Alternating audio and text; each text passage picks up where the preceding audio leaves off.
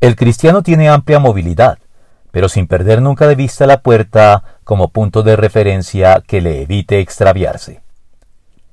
El Señor Jesucristo declaró, entren por la puerta estrecha, porque es ancha la puerta y espacioso el camino que conduce a la destrucción, y muchos entran por ella.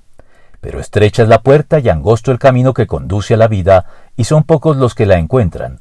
Mateo 7 del 13 al 14, sin que esto signifique que la visión del Evangelio sea estrecha y arbitrariamente restrictiva por puro capricho divino. La estrechez de esta puerta radica simplemente en la naturaleza misma de la verdad.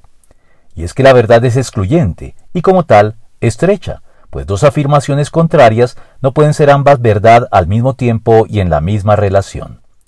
La lógica más elemental establece que en el mejor de los casos sólo una de ellas será cierta y todas las afirmaciones contrarias quedan excluidas como falsas. Por contraste, la puerta ancha y espaciosa lo es porque admite todas las afirmaciones falsas e incluye sin ningún criterio selectivo todas las mentiras y los caminos engañosos que el ser humano ha concebido a lo largo de la historia, sancionados hoy formalmente por el relativismo, el pluralismo, el multiculturalismo y el subjetivismo que alimentan el pensamiento políticamente correcto. Pero la verdad es por definición excluyente y establece fronteras que no podemos traspasar si de permanecer en la verdad se trata. Por eso, Jesucristo se identificó a sí mismo como la puerta estrecha, el referente que nos permite movernos con entera libertad dentro del amplio pero siempre seguro rango de la verdad. Yo soy la puerta.